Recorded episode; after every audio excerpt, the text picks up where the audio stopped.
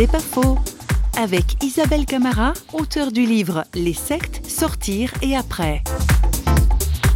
Il faut comprendre que quand on rencontre un mouvement sectaire, d'abord on rencontre jamais une secte on rencontre des idées. Des idées qui vont nous aider à nous transformer, à nous améliorer, on a tous envie d'être mieux, et en même temps des idées qui vont révolutionner le monde ou améliorer la société.